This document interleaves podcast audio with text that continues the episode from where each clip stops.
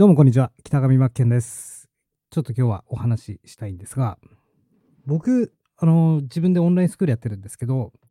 まあそこで教えてること、何を教えてるかというと、まあデザインスキルを身につけましょうねとか、あとはコピーライティングとかセールスライティング、そういったものを身につけましょうね。まあいわばマーケティングを覚えましょうねっていうことも教えてるんですね。で、まあ、マーケティングって言葉よく聞くと思うんですけど、マーケティングっていうのは、まあ、お客様に選んでもらえるとか、まあ、お客様に商品サービスを渡すまでの道のりだったり、プロセスだったり、今いろいろ定義はあるんですが、僕のイメージでこのマーケティングって、えーお客様との LINE だと思うんですね。線。あつながり合う線だと思うんですよ。で、これをちょっと絵に例えると、例えば氷山の一角って絵があるとするじゃないですか。海。まあ、タイタニックとかね、あの氷山にぶつかりましたよね。その時にあの海の上に雪山がこうポツンと存在するわけですよ。でその実は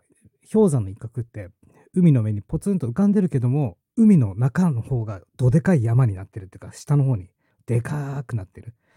で、まあ、ビジネスもそうだと思うんですが本来そこが一番重要な部分だったりするじゃないですか。すなわち、まあ、見えない部分見えない部分がかなり重要だと思うんですよ。でそこの見えない部分をじゃあどうやって育てていくかっていうとそれってやっぱり実践していくな蓄積されていくものだと思うんですね。じゃあ見える部分ここが僕が教えているこうデザインのスキルだったりとかコピーライティングセールスライティングまあ見える部分、うん、ですよね。ここが大事だよって僕は教えてるんですけどもすなわちこのマーケティングを考えると、まあ、ビジュアル的ビジュアルマーケティングををやっぱり重要にしていかなければ大事にしていかなければいけないってことですよね。でこうデザインのスキルもちろんまあいろいろありますけども見せるってことだったりとか読んでもらえるで感情が動くエモーションいろいろありますけど全てこのマーケティングがないとマーケティングの土台という上にこれが成り立ってるわけですよね。マーケティングを理解しておかないとこのデザインね、どういった画像を作ったらいいか、デザインを作っていったらいいか、商品画像、サムネイル、ヘッダーを作っていったらいいか、もう分かりませんし、マーケティングを理解しないと、じゃあどうやったらお客様に感情を動かすような文章を書けるか、メッセージ、キャッチコピー、ベネフィットとか、そういったことを打ち出せるか、こういったことも分からない。だから、マーケティングありきのデザインのスキルを習得だったり、コピーライティングの習得、ここが重要だな思うんですね。だけど世の中の人たちって「はいブランディングしたいです」セルフブランディングが必要です。もっと自分を見せたいです。世界観が食べたいです。と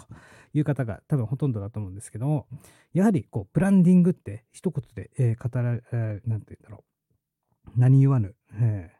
死者って誰か言ってたと思うんですが名言である通り一番いっちゃんですね。一番以上のいっちゃん難しいところであると思うんですよ。ブランディングなんていうものはまあ企業とかそういったねあのブランドの企業とかじゃないと、えできないことだったりとかするかなと思うんですけどもまあ大事なのってマーケティングが分かっていてそして、ま、デジデザインスキルがあってコピーライティングのスキルがあってごめんなさいくしゃみが出ました。マーケティングがあってデザインスキルがあってそして、えコピーライティングそういったライティング見せる、えそういったスキルがあって、えその先にあるものだと思うんですね。もう最終形態ですよ。まあ、ドラゴンボール、えーまあ、ちょっと、男子寄りな話になってしまいますが、ドラゴンボールで言うと、フリーザの最終形態形態とか、まあ、ラスボス的な感じですよね。まあ、何を言いたいかというと、何を言いたいかというと、まあ、ただただ外見だけを磨いたってダメなんだよということで、最初のスタートの入り口としては、こういったマーケティングの本質的なことを理解した上で、その上で、じゃあどういった画像を作ったらいいかっていうデザインスキルが必要だったり、えコピーライティング、セールスライティングとかっていうもうメッセージですね。えそれを書く、書けるっていう技術が必要なんだけども、それができた上で、できた上で、えー自然とブランディングというものが、まあ、下に積み上がっていく。だから、土台としてはマーケティングが土台になってその上にデザインだったりとかライティングっていうものがあの他にもあるとは思うんですがあると思うんですがそのさらにそのマーケティングを支えるのが土台となるのがブランディングっていう見えない部分の下の方にどんどんどんどん積み上がっていくっていうことなんですね。その一番海底の方に行った時にようやくブランディングが成立すると。まあ、なかなか個人レベルではこうブランディングっていうのはあの確立できないものだと思うんですよ。それっていうのは実績だったりとか結果だったりとかが積み重なって自分がブランディングっていうよりはお客様があなたのことをブランディングって認めない限りは、ブランディングっていうものは成立しないなと思うんですね。だから考え方としてはいきなり目に見えない海のところのブランディングからスタートしたところで必ずマーケティングという壁にぶつかるしその先にはマーケティングという上の部分のデザインだったりとかコピーライティングセールスライティングそういった部分の、えー、壁にぶつかるよってことなんですだから実践する、ね、順番としてはマーケティングこれを理解した上でデザインが必要。そしてコピーライティングセールスライティングこういうものが必要なんだよということを僕は伝えていると。